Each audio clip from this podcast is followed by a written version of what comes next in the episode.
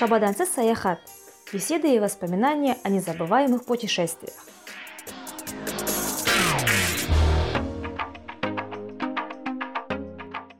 Всем привет! С вами снова Жанна Гультли Пергенова в подкасте «Шабаданцы Саяхат», где мои гости делятся впечатлениями о незабываемых путешествиях и советуют удивительные места для посещения – в этом эпизоде мы поговорим о волонтерстве и о том, как посещая разные международные мероприятия, можно познавать мир и раскрывать себя как личность. Привет, Аида, как дела? Привет, Жена Голь. Все хорошо? Аида, можешь рассказать о себе э, в двух-трех предложениях нашим слушателям? Здравствуйте, а, меня зовут Аида Баймакова. Я на протяжении нескольких лет занимаюсь волонтерством в международном движении Slow Food. Помимо этого, основная моя профессиональная деятельность связана с журналистикой, конкретно в данный момент с пиаром наш подкаст о путешествиях, и я тебя пригласила как волонтера, путешественника, да, и хотела поговорить э, о волонтерстве в целом, да, начать, наверное, с нашего разговора с волонтерства, вообще, что это для тебя, как ты к этому пришла, и в то же время, чем тебя вообще завлекло волонтерство, потому что есть люди, которые начинают, зажигаются, или там, например, год волонтера начинают, да, какие-то вещи делать, но потом почему-то максимально быстро затухают. И вот это тоже есть да. очень большой момент в этом. И вообще, как ты пришла к волонтерству? Давай начнем с этого. Угу. Спасибо. Такой очень хороший вопрос, и тема мне тоже очень нравится, она мне очень близка. Я никогда не думала, что путешествовать э, и увидеть множество стран мне поможет именно волонтерство в моей жизни. Но так получилось, что я, в принципе, в школе была достаточно таким неравнодушным школьником и учеником, которому нравилось решать какие-то проблемы. Меня всегда беспокоила тема справедливости. Я всегда старалась заступаться за тех, кого незаслуженно обижали, если я была фактом такого действия.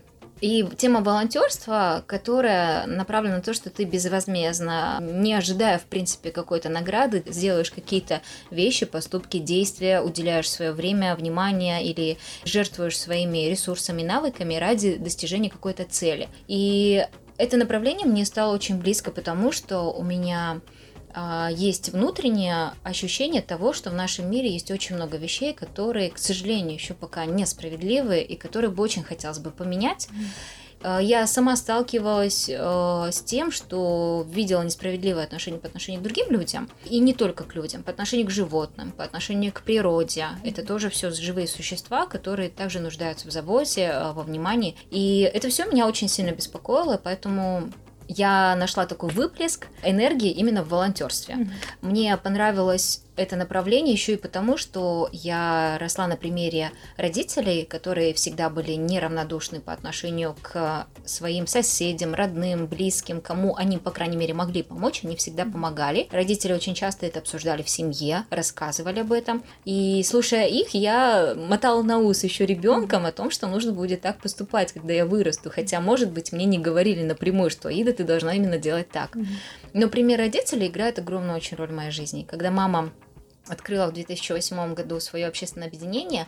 Естественно, первым волонтером в ее общественном объединении была я.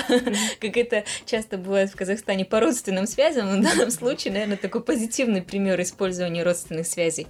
Первым волонтером была я, естественно, я бегала на все мероприятия мамы, помогала организовывать. Я еще тогда много чего не понимала и не понимала, для чего я это делаю, даже цели и задачи. Но я просто знала, что нужно маме помочь. Потом я начала узнавать, что за тема. А, потом мама мне начинала рассказывать глубже, а почему вот это мероприятие не проводят, и почему деградация, к примеру, земель, и нужно этот вопрос поднимать, и почему это сейчас серьезно влияет на экологию. Узнавая вот эти примеры, потом видя, как мама работает с разными людьми, я, естественно, тоже, как а, еще тогда подросток, это был, наверное, 8, 9, 10 класс, я училась на ее примере отчасти. Mm-hmm. И мое внутреннее отношение к этому и отношение моих родителей, оно очень сильно совпало, и получилось так, что их влияние влияние, оно очень хорошо легло вот на мой характер. Mm-hmm. И когда я училась уже в университете. В 2012 году нам приехали из гостевой лекции профессора из России, и один из них предложил нам участвовать в конференции в Санкт-Петербурге и написать для этого материал. Я написала научную статью о развитии волонтерства в Казахстане. была небольшая статья, и э, я для себя много, если честно, узнала, пока готовила этот материал, и моя статья прошла на эту конференцию, я поехала в Санкт-Петербург, и по сути это была моя самая первая поездка от университета, но я оплачивала дорогу самостоятельно, частично мне помогла организация при университете студенческая, mm-hmm. и я впервые посетила прекрасный город Санкт-Петербург, я влюбилась в него и до сих пор, наверное, считаю его своей первой любовью в путешествиях, потому что это никогда не забывается как первая любовь, как, я не знаю, какие-то первые твои э, радости, интересные такие вещи в твоей жизни, так и первый раз полет на самолете, первые твои попутчики по креслу, которые рядом с тобой сидят. Я до сих пор помню эту семью из Караганды, которая ехала, летела со мной тогда. Первые мои впечатления от этого города очень пасмурного, очень красивого, очень культурного. И первое мои впечатления от обильного количества китайских туристов, которые ходят во всех музеях mm-hmm. и которые буквально, ну, везде со своими селфи-палками мешают рассматривать, создают очереди возле картины и разных экспонатов.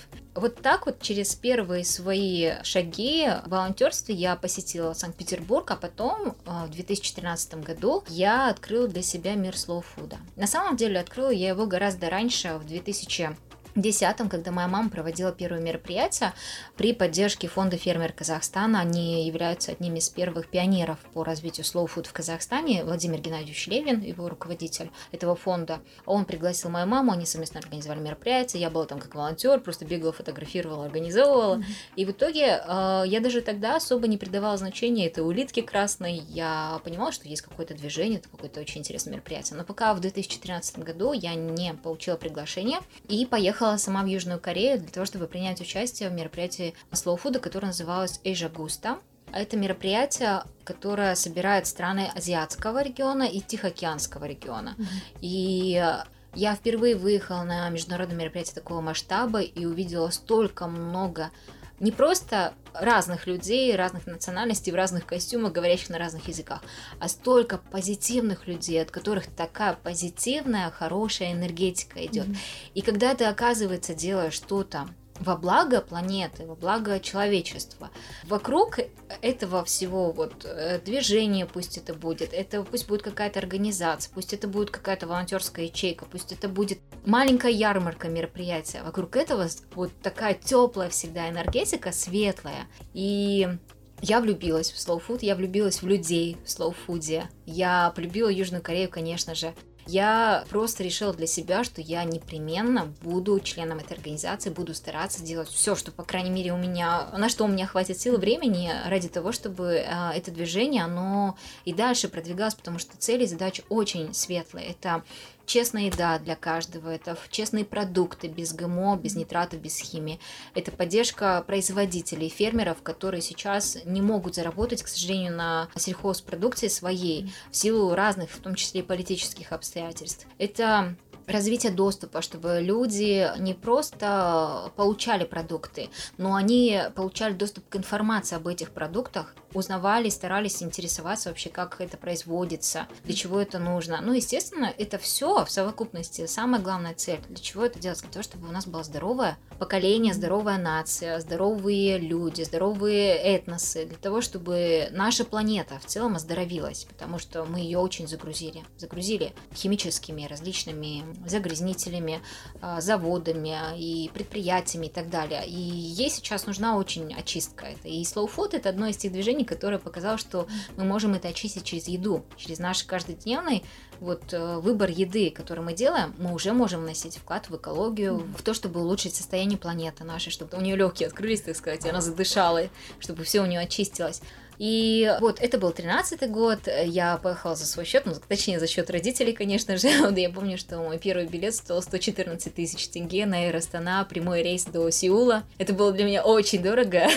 и, естественно, я тогда закончила только четвертый курс университета, я еще не нашла работу, и денег таких у меня не было. Мои родители, я им очень благодарна, они меня поддержали, сказали, ты должна увидеть мир, и mm-hmm. пока есть возможность, мы тебя поддержим, езжай. Mm-hmm. И я поехала Потом я вернулась, открыла молодежную ячейку Slow Food здесь, в Казахстане. Мы начали делать разные мероприятия, диско Баурсаки, ярмарки. Где-то мы делали совместно с, при общественном дне мамы, где-то я делала в студенческом университете диско Баурсак. А некоторые преподаватели до сих пор у меня, видя, вспоминают Баурсак Хас, называют меня, потому что они помнят, что мы раздавали бесплатно Баурсаки, хаймах, чтобы студенты почувствовали, вспомнили этот натуральный вкус продуктов, который должен быть, а не приучались вдали от дома есть еду с химией. Это были небольшие мероприятия у нас, потому что не было большого бюджета. И, если честно, я тратила иногда на них всю свою зарплату. Это сейчас я понимаю, что это неправильный подход, совершенно неправильно. То есть ты должен делать какие-то или ресурсы задействовать не так, чтобы уходить в минус. А я бывало тратила всю зарплату, потому что я настолько была увлечена этим. И я просто была э, ради цели это готова была вот отдать все, потому что я горела слоуфудом. И, а, наверное, а, что мне нравится в международных организациях, когда ты с ними работаешь, это то, что они любое твое усилие очень ценят. И э, я благодарна международному офису Slow Food за то, что они меня заметили. Мы сделали хороший видеоролик по нашим мероприятиям, они его опубликовали у себя везде, постранили, рассказывали о нас везде, где можно. И благодаря замечательным ребятам из международного офиса Slow Food, который находится в Италии, в том числе координатору Франческо Скализ, он сейчас там по молодежной сети уже другие координаторы, ну, я работала непосредственно с Франческо, и благодаря им, и благодаря ребятам и коллегам из Южной Кореи, которые организовали замечательные мероприятия там, и старались потом поддерживать нас, mm-hmm. тех, кто был их делегатами на местах, обо мне узнали, и э, в 2014 году меня уже пригласили на встречу Тераматры, и я уже э, поехала в составе делегации. Mm-hmm. И это мероприятие было в Турине, в Италии, и было очень интересно. И моя мама, надо дать ей должное, она всегда заставляла меня надевать национальный костюм. Mm-hmm. И мне это нравилось, потому что у нас очень красивые казахские платья. И, по сути, заставляла, наверное, тут слово не совсем правильное было. Она просто всегда меня учила одевать национальный костюм на международном мероприятии. И благодаря красоте казахского костюма, я вот именно нашего Саукиле, вот этот костюм невесты казахский или девушки, я запомнилась очень многим. Там даже была опубликована в какой-то итальянской газете, просто мое фото было опубликовано, потому что а, очень итальянцы ценят это, европейцы, они, видимо, соскучились по такому национальному mm-hmm. нарративу, этническому такому содержанию. И в то же время у нас костюм очень красивый, казахский, mm-hmm. и очень зря, что мы этим не гордимся и не используем в повседневности, его не носим или как-то не стилизовываем сейчас под современный лад, более как-то доступным не делаем эту одежду, потому что она, если честно, если хороший брать костюм, не всегда это дешево. Mm-hmm. И не считая, конечно, камзолов, которые шьют в Кыргызстане там или еще что-то, они mm-hmm. такой по бюджетной цене идут. И вот эта привычка всегда брать с собой национальный национальный костюм мне, наверное, тоже э, помогла. Это такая мелочь, может быть, для кого-то деталь, но очень важная деталь в моем случае, потому что я выделялась за счет этого национального mm-hmm. костюма. И, в принципе, на встрече Терамадры, почему я еще и одевала национальный костюм, потому что моя мама была уже до меня там, и она знала, что все приезжают в национальных костюмах, и что нужно, чтобы вот Казахстана тоже было. А затем вот э, благодаря Slow Food я посетила такие страны, как Япония, в 2017 году мы поехали на молодежную встречу Slow Food, и бюджет мероприятия был не очень большой, поэтому дорогу я оплачивала сама, а проживание нам помогли организаторы. Был очень интересный тренинг-курс, мы обсуждали, как быть эффективными молодыми лидерами, как организовать эффективное мероприятие, и плюс мы, конечно же, еще общались между собой, и у меня была возможность несколько дней побыть еще в Японии, посмотреть Токио, Киото, Осаку, а, города эти, но Кобе, Сити. Но было очень мало времени, но тем не менее я, конечно, впечатлена была. После также я посетила несколько раз Италию в рамках встречи Терамадры, которые проводятся каждые два года и с 2014 года я не пропускаю ни одну встречу. Также я была избрана в 2017 году в Совет Slow Food как советника Центральноазиатского региона и русскоязычных стран, и э, в числе советников э, мы выезжали на проекты африканского континента, точнее в Кению, и смотрели, как реализуется программа 10 тысяч садов и огородов в Африке, которую финансирует Slow Food, поддерживает Slow Food, развивает, э, и благодаря тем тем членским взносам, которые поступают в организацию, благодаря донатам, пожертвованиям, которые делают другие люди в Slow Food. А, этот проект, он работает, и там сейчас очень активная своя ячейка Slow Food, которая создает местные а, сообщества огородников, они восстанавливают сорта, причем было очень прикольно смотреть, как если для нашего огорода с такими обычными продуктами, овощами является там морковка, картошка, свекла, то там это бананчики, mm-hmm. сладкий картофель, папайя, ну, то есть такие очень интересные там авокадо, то есть очень интересные для нас экзотичные фрукты, для них это обычные там огороды, сады в Африке. И это вот самое, наверное, одно из ярких тоже впечатлений. Ну и, конечно же, э, я посещала не только по Food э, страны путешествовала, были и а, другие проекты, связанные с моей профессиональной деятельностью. То есть не могу я сказать, что я путешествовала только по рамках волонтерства, путешествовала также и по профессиональной э, сфере в разные страны.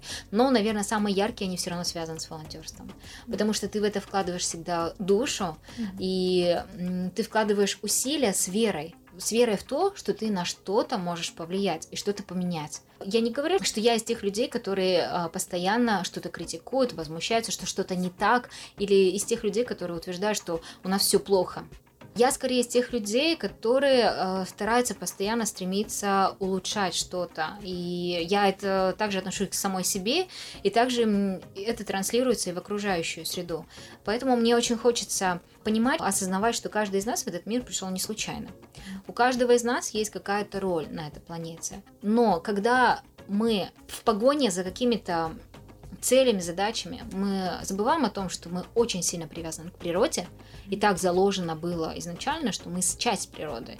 Когда мы стараемся как можно дальше отделиться от нее или наоборот использовать ее э, слишком сильно, здесь важно, чтобы появлялись вот такие движения, как Slow Food, которые нам скажут, стоп, а вы посмотрите и обернитесь, а правильно ли мы идем, а правильно ли у нас понимание успеха, вот действительно ли успех это только в миллионных счетах э, на долларов на твоем банковском счете, или же успех э, это в том, как ты проживаешь свою жизнь и как ты смог построить а, а, экологично, да, все это да, себя. Да, экологично, вот, какой-то внести вклад в экологию и создать действительно что-то экологичное вокруг себя, экологи... даже отношения могут быть экологичными, да сам slow food переводится как медленное движение. Mm-hmm. То есть оно, даже символ наш красная улитка, она не спеша что-то там очищает, да, вот когда мы видим аквариум, она не спеша очищает вот этот вот, это стекло, вычищает все медленно, но верно идет mm-hmm. к этому.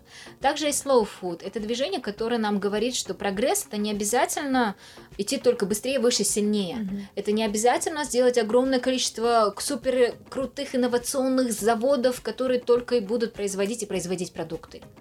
Прогресс это то, насколько мы смогли гармонично построить наши отношения с природой и насколько гармонично мы можем существовать в природе, потому что мы ее часть.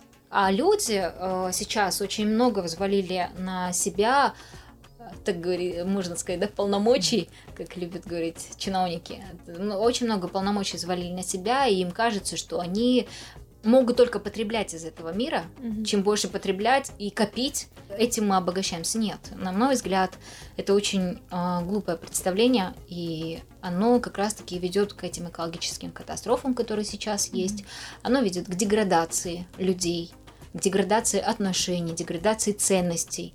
Начиная с еды, мы затрагиваем очень большой спектр вопросов, который, на мой взгляд, задуман был так, что все и должно так концентрироваться вокруг еды, mm-hmm. потому что mm-hmm. еда это один из тех продуктов, которые мы тоже получаем от природы. Mm-hmm. Относиться к этому безответственно, неосознанно, непозволительно. Mm-hmm. Даже говорят, что ты то, что ты ешь да? Абсолютно верно. И как бы как ты строишь свое окружение с этим миром, как ты даже элементарно зарабатываешь деньги, если это не вредит, да, каким-то вещам, ну, там, моральным и так далее. Ну, конечно, это все так поверхностно, но еще и природе самой, да, то ты уже можешь сказать, что ты экологичный, да? Да, Скажем так. Ну, абсолютно верно. Да, это то же самое, да. Маленькие шаги ежедневные, которые вы делаете а, дома, просто не покупая, допустим, а, молоко, которое прошло там какие-то вторичные, третичные обработку, и оно очень химизированное, такое, очень много содержит компонентов, плюс еще или в неэкологичной упаковке. Когда вы стараетесь не брать э, салофановый пакет в магазине, полиэтиленовые пакеты, а берете с собой экосумку, это может быть маленький шаг, но он может иметь очень большое влияние. Результат может быть очень большой. Давай теперь о твоих путешествиях еще более углубленно скажем, да? Угу, а, хорошо. Конечно, яркие твои, как ты до этого сказала, впечатления, наверное, связаны с поездками со слоуфудом, да? А, есть ли а, какая-то история, да, например, ну что-то такое, что первое в голову пришло, э, вот где ты, может, с кем-то познакомилась, поговорила, да, какое-то или впечатление, да, э, даже, например, я просто тоже скажу в ремарку то, что мы, мы с тобой в 2018 году, я тоже была как волонтер в Турине, да, по движению Slow Food. И там тоже очень было очень много эмоций, да, не знаю, э, столько стран, столько продуктов, да, даже новых, да, которые там, ну, не знаю, для меня было интересно, то, что столько разнообразия всего, вроде бы ты понимаешь, что это как бы в принципе, да, вот э, есть такое, но то, что это экологично готовится и так далее, э, ну, разные, конечно, впечатления, очень много их, да, и какие-то у тебя вот ассоциации, впечатления, какие-то первые, то, что в голову пришло, какие-то истории. Их очень много. Начнем с того, что я, благодаря тому, что, слава богу, хоть что-то могу сказать на английском. Не буду говорить, что у меня очень хороший английский, но для разговорного достаточный. И это позволяет мне общаться со многими иностранцами. И куда бы я ни ездила, я везде заводила каких-то знакомых, друзей. И благодаря социальной сети Facebook мы поддерживаем с ними и с некоторыми из них связь до сих пор. Поздравляем себя по каким-то мероприятиям. Иногда, может быть, где-то и пересекаемся, если это знакомые по слоу-фуду была одна семья, которую я случайно встретила в самолете, больше никогда с ними не связывалась. Я летела вот как раз из Южной Кореи, Сеула, с первой своей поездки. Я была в Сеуле дважды. Летела в Астану и прямым рейсом вот этим и Астаны со мной сидели рядом пожилая женщина, кореянка, и пожилой мужчина, кореец. А так получилось, что я когда летела туда, в Южную Корею. Я тоже летела с ними в одном самолете, только мы сидели в разных э, креслах, но я успела с ними пообщаться пока в зоне вылета. И когда назад возвращалась, было очень приятно идти к своим креслам и видеть, что они уже сидят там, потому что, ну, такие очень теплые, интересные люди, мне они очень понравились, они были такие светлые, интеллигентные, такие хорошие, бабушка с дедушкой, только корейцы. Бабушка, вот кореянка, она общалась на английском, и, как оказалось, она какое-то время жила в Америке, еще в каких-то странах. И в Казахстане у них жил э, сын, который работал в какой-то нефтяной компании. Они ездили к нему вот так гостевать и возвращались опять назад погостить. И так было интересно, что на тот момент у меня английский был несовершенный разговор на английский. У меня словарный запас не очень большой, но я разговор, когда мне что-то рассказывают, я понимаю. И она очень долго рассказывала мне о Боге. Она очень долго мне рассказывала о вере, а ты представляешь, я возвращаюсь с мероприятия Slow Food, где вот такая вот атмосфера, вот mm. все, а, вот такое вот светлое, на, на, да, светлое, такое? на такой энергетике, и тут тебе бабушка рассказывает о Боге, о том, что вот, о том, что а, наши дела, деяния, поступки, а, что они должны быть благодетелью, что это должны быть благородные дела, что мы, в принципе, должны, люди, быть добрее друг к другу. И я заметила, что у нее какая-то была книжка в руках, а оказалось, что это была Библия. И она мне рассказывала, сначала до, до нашего разговора она просто сидела ее читала, а потом вот пришла ко мне. Видимо, ей захотелось э, поделиться. поделиться. Дедушка, он сидел через, то есть э, Бабушка сидела между нами, следующим сидел вот дедушка, и он все время читал только газету.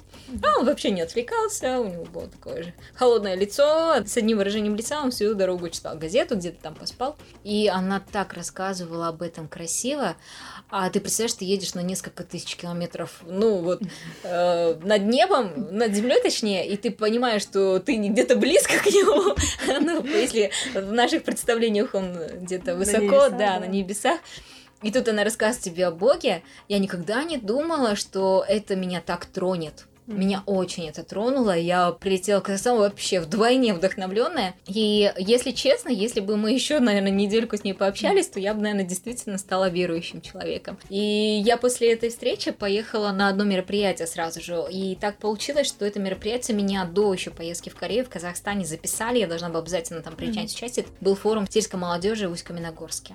Я поехала туда делегатом от Акмольской области, и мне должны были оплатить дорогу, но так получилось, что из-за того, что ну, я, меня не было в Казахстане, они мне только дали, по-моему, средства туда, или наоборот, дали, не дали еще, обещали, пока, когда я вернусь, мне вернут все эти деньги. Mm-hmm. А я приехала вообще на нуле с Южной Кореи. А мне надо ехать в Каменогорск. И родители там быстро что-то сориентировались, мне дорогу туда оплатили, сказали, давай ты пока едь, а назад мы тебе э, перешлем, отправим. Ага. отправим. Я прилетаю туда, эта конференция идет, я встаю, там задаю вопросы, на мой вопрос не отвечает никто. Ну и ладно, у меня тут в голове другое, как мне деньги найти, потому что родители никак не могут передать. А это еще был то ли Курбанайт. Я не помню почему, но был выходной день, но не должен, в октябре, но не должен был быть выходной день, mm-hmm. в ноябре это было. И был, по-моему, Курбанайт был. И были банки все закрыты. И все, и я такая, что делать? А тогда у меня э, я не понял, не, не знаю, почему у меня не было, а, карты с собой или что, или как-то я не могла сориентироваться. Даже Western Union я, по-моему, в кассу пошла и, и, и там не могла, э, не могли добиться. А в Степногорске, откуда мои родители должны были передать деньги, тоже проблематично было с банками. И, в общем, никак. И я уже начала нервничать и уже начала строить планы запасные, как я в этой ситуации выкручусь. Причем это было не в путешествии в какой-то другой стране, это было в Казахстане, но и так получилось, что я оказалась без денег. Я была на момент студенткой, думаю, мне простят. Во время конференции, из-за того, что я вот задала вопрос, а, меня заметила одна девушка. Оказалось, что она работала в международной организации и спросила, вот, ей понравился, видимо, может быть, мой вопрос или что-то. Ну, мы очень хорошо так разговорились на фоне этого, и очень интересно у нас был завязался разговор, и мы на ужин пошли все вот вместе, как раз делегаты, и там во время ужина я попросилась выйти, она выходила вместе со мной, как-то так оказалось, и она поняла, что я что-то там пытаюсь снять, проверить банкомат, не поступили деньги, что-то там безуспешно. И она спросила, а что случилось? И я ей объяснила всю эту ситуацию. Эту девушку зовут Алия, это моя очень хорошая подруга сейчас. И она сказала, давай я тебе займу. А я на тот момент, если честно, я была в шоке, потому что человек меня знает всего пару часов. Я сразу поставила себя на ее место и подумала, я бы смогла так? Я засомневалась если честно, поступила бы я так. Но она меня впечатлила и сказала, окей, все, не переживай, я тебе занимаю деньги, благополучно доедь домой, давай еще билеты, все нормально. Ты приедешь в Астану, вернешь мне, я тебе напишу адрес, окей. И я возвращаюсь, действительно, Алия уезжает по своим билетам, я ищу первый попавшийся просто автобус, уезжаю на автобус, 19 часов, кажется, ехала я на автобусе или сколько, с Усть-Каменогорска. Я никогда в жизни так долго на автобусе не ездила по ровной земле, обычно самолетами, и то не 19 часов. Я приезжаю в Астану, а, сразу же бегом снимаю эти деньги, наконец-то они поступили, бегу к Алие, отдаю ей, и она меня угостила чаем, мы с ней пообщались, и оказалось, что Алия, ну, тоже очень верующий человек, и это такой красивый человек душой. И я тогда была, вот, наверное, вдвойне убедилась, что та бабушка в самолете, которая а, летела со мной и все время говорила о Боге, наверное, может быть, она меня готовила к этой встрече. И так получилось, что с Ильей мы сейчас, ну, можно сказать, сестры. И этот человек мне очень близок духовно, и она до сих пор поддерживает советами, своими какими-то а, опытом жизненным, и она всегда готова меня выслушать, и человек, которого я очень сильно люблю, уважаю, доверяю, и это одно из ярких моих впечатлений, связанных с моими поездками. Еще было очень много забавных случаев, были, наверное, а, интересные очень знакомства, много очень интересных людей для себя открыла в мире. Чем больше я выезжала за рубеж, тем больше, возвращаясь в Казахстан, я понимала, что я уже не ощущаю себя просто гражданином Казахстана. Я ощущаю себя гражданином всего мира.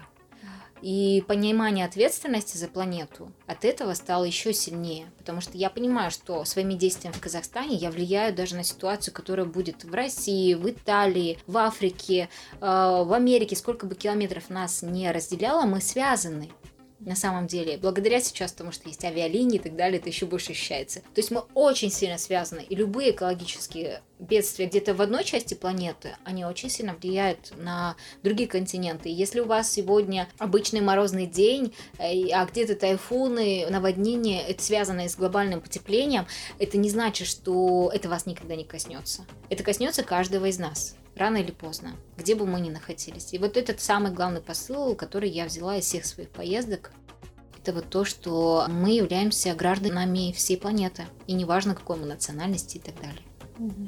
Поездки, да, скажем, да, всегда вот э, у тебя разные поездки, всегда движения, я знаю, ты Куда бы ты хотела бы сама поехать? Ну, не в рамках волонтерства, да, скажем, просто для себя путешествовать в отпуск, да, в Казахстане, либо там за рубеж. Ну, и как бы сейчас э, не все выезжают, конечно, за рубеж, но э, у каждого есть своя какая-то история, почему он хочет туда, да, именно, или какие-то ну, впечатления, где-то прочитал, где-то увидел, у кого-то услышал, да, твои два-три места, куда бы ты хотела в ближайшее время, по крайней мере, поехать. Классный вопрос. И действительно, я всегда ездила по какой-то деятельности, и бывало, что я в поездках даже не успевала посмотреть страну. У меня были и такие поездки в Италию, чаще всего, когда я даже не успевала ничего посмотреть. У меня в прошлом году закончились страницы в паспорте, в смысле пустые. Одна только вот на обороте осталась, но, по-моему, уже такое не принимает на визу в посольство. И мне нужно менять сейчас паспорт. Из-за пандемии я не торопилась это делать. И когда я смотрела свой паспорт, я вспомнила одного таможенника казахстанского, который как-то смотрел мой паспорт и сказал, вы так часто летаете, интересно, а чем вы занимаетесь? В их представлениях, ну, возможно, я там была заядлая какая-то путешественница или еще что-то, но по сути я и путешественником себя бы, не совсем назвала. Потому что если ты путешествуешь, это чаще всего, наверное, какой-то осознанный выбор страны, которую ты бы хотел культурно узнать, изучить, увидеть, окунуться. А в моем случае я чаще всего действительно, то, что ты сказал, выезжала по работе, где мне нужно было коммуницировать, общаться с людьми, мне нужно было налаживать контакты, связи, мне нужно было организовывать, еще и отвечать за делегацию, как в наших последних вот поездках на Тарамадры. Последняя наша делегация была там около 20 человек, и это была одна из самых больших делегаций Казахстана. В последний, вот из-за того, что, наверное, случилась пандемия, у меня появилась такая пауза пересмотреть свои э, цели, задачи, я поняла, что я бы хотела теперь поехать так, чтобы просто окунуться в атмосферу страны, не бегая, не беспокоясь о том, что у меня там дедлайны, у меня там конференции или у меня там какая-то ответственность. И в число список стран, которые я бы очень хотела посетить, и может быть посетить повторно, потому что у некоторых, опять же, я была галопом по Европам. В первую очередь это Япония. Я была там мало, как мне кажется, и эта страна мне показалась отдельным космосом, отдельной планетой она настолько развита, настолько там чувствуется уважение к себе как личности у людей, живущих в Японии, поэтому это отражается во всем, в культуре на улице, поведении на улице, в чистоте, в аккуратности, в том, как они делают все вовремя, в том, как вовремя приходят поезда, в том, как все честно рассчитано, в том, как они относятся к коррупции. Здесь я вижу огромное уважение вообще к человеческой личности и огромную ценность человеческого капитала, что там ценятся умные люди. А, я бы очень хотела еще раз посетить Италию, потому что эта страна подарила мне slow food. Я ее полюбила очень сильно, и так оказалось, что еще и Верди да, написала прекрасную оперу Аида, и э, часть меня, наверное, с Италией связывает еще и такая вот приятный такой элемент связывает. Я бы очень хотела ее еще раз изучить. Вот Япония, Италия и Канада. Канада для меня это страна, которая со студенчества я о ней очень много слышала, и она мне казалась очень интересной, и я знаю, что там, по-моему, очень много казахстанцев, казахов живет, проживает. Я бы очень хотела посетить Канаду и, пожалуй, Бали. Почему Остров Бали? Бали, я не знаю, как правильно ударение, прошу прощения. Мне кажется, что Сейчас это такой остров э, гармонии, осознанности, куда едут очень многие люди, увлекающиеся медитацией. Я знаю, когда я смотрела Антона Птушкина э, ролика Бали, о том, что там даже едут люди, которые работают на фрилансе. Где-то, к примеру, я могу работать на фрилансе в Казахстане, но у меня офис мой будет там, в Бали, и я дистанционно могу через интернет выполнять свою работу. Очень многие айтишники, им там комфортно. Мне кажется, наверное, потому что ты чувствуешь, во-первых, максимальную близость к природе там, а во-вторых, там очень много практик, медитации, которые помогают тебе эффективно управлять энергией, эффективно строить коммуникации. И в целом атмосфера там, она не стрессовая. Как бывает это в крупных городах, э, в мегаполисах, таких там, не знаю, как Нью-Йорк, наверное, да, как тот же Токио ты там отдыхаешь и телом, и душой, плюс климат очень хороший, и есть возможности для того, чтобы совмещать свою работу, к примеру. Еще какие-то места, может, хочешь посетить? В Казахстане? Да, вот насчет Казахстана, кстати, я с огромным удовольствием всегда выезжаю к моим родителям, они живут в селе Карбулак, ты у нас была же Нагуль, угу. потому что у нас село, оно небольшое, но оно окружено лесами, и там я себя чувствую отчасти более ближе к природе, и вот в прошлом году я, как и многие казахстанцы, свой отпуск, к примеру, в августе провела там, и я ничего не пожалела, потому что где-то привела мысли в порядок, где-то надышалась кислородом, ну, то есть наелась там овощей с маминой грядки. Это классно. На самом деле, я вообще не знаю Казахстан с точки зрения путешественника, если быть честной. Максимум, что я посещала, это вокруг Астаны окрестности, вокруг Степногорска, ну вот, то есть Каменогорск, Алматы, там пару городов, и то проездом. Ну, там Кустанай, Петропавловск, Павлодар, Кукшетау. Эти все города я посещала проездом разово, и у меня не было возможности там оставаться. Я не знаю достопримечательностей Казахстана совершенно. И много о них слышала, и хотелось бы очень посетить много мест. Но на этот год у меня, пожалуй, стоит, наверное, историческая часть вот казахской земли, это Омская область, потому что моя мама родом оттуда, и так получилось, что в прошлом году моя тетя завела разговор о том, что нам бы неплохо было бы изучить всех наших предков по той линии. И меня эта тема заинтересовала, и я начала узнавать, как и где, что связана история нашей семьи. Большая часть маминой стороны, она связана с городом Омск, Омской области, это Москалинский район, село Тумба, где проживали наши прабабушки, прадедушки. Ну, точнее, у меня прабабушка по материнской линии, как оказалось, она из Баянаула. Прадедушка, он с Омской области, ну, а потом там все, конечно, перемешалось, они уже все оттуда. И приехали они в Целиноград еще тогда в 60-х или 70-х годах. И поэтому для меня вот сейчас, наверное, больше стоит цель посетить именно Омск. А, это уже такой осознанный, опять же, визит. Я хочу посмотреть те места, где жили а, предки со стороны мамы, по возможности собрать какие-то сведения вот, может быть, у меня получится восстановить житата. Обычно по материнской линии не делает, но житажи может попробовать сделать свой вариант. У меня первое образование историческое, и некоторые родственники, так сказать, этим тоже хотят воспользоваться, да. И они намекают на то, что хотя я совершенно не практикую никакие свои практики исторической науки и совершенно этим не пользуюсь, так как профессиональная сфера сейчас связана с другим, но хотелось бы посетить вот Омский регион и очень много мест в Казахстане. Я не могу назвать какое-то конкретно одно. Мне хочется посетить очень много. Угу. И, наверное, когда я с чего-то начну, тогда я для себя пойму, что я бы хотела еще. Потому что ты будешь уже вдохновленный чем-то, и ты будешь искать больше, лучше, краше. Да, и да. эмоциональнее где-то, да? Вот да, это все. Да, необычнее, правильно. может быть, да, да что-то ну более что, самобытнее. У каждого места есть своя какая-то атмосфера, своя вот эта привлекательность. Угу. И, ну, ну и, конечно, этот, каждый регион, конечно, славится своей красотой, своими, не знаю, людьми, местами. Но ну, я могу сказать, что мы, вот я типичная на внутренний турист, который не ценит совершенно этого, нашей красоты нашей страны. Когда я уже выезжаю за рубеж, мне очень много вещей о наших достопримечательностях я узнаю от иностранцев. И чаще всего мне говорят, о, вы же из Казахстана, я был у вас в Чарын. Шимбулак. О, это же горы алматинские. Я говорю, да, прекрасно, но я там не была, извините. Или там начинают мне рассказывать про а, какие-то очень такие интересные там озера, наши реки. И я понимаю, что мне в этот момент становится где-то стыдно, что я такой безответственный гражданин своей страны, который не стремится узнать больше о местных достопримечательностях. Это надо исправить. Просто да. надо выезжать. Да. Это да. А, и вот э, какие-то первые ассоциации, три, со словом путешествие. Поиск себя, гармония. Третье, наверное, вдохновение. Потому что через путешествие ты смотришь еще и на себя со стороны. Mm. Когда мы говорим, что мы едем посмотреть на других, мне иногда кажется, что на самом деле мы хотим со стороны посмотреть на себя.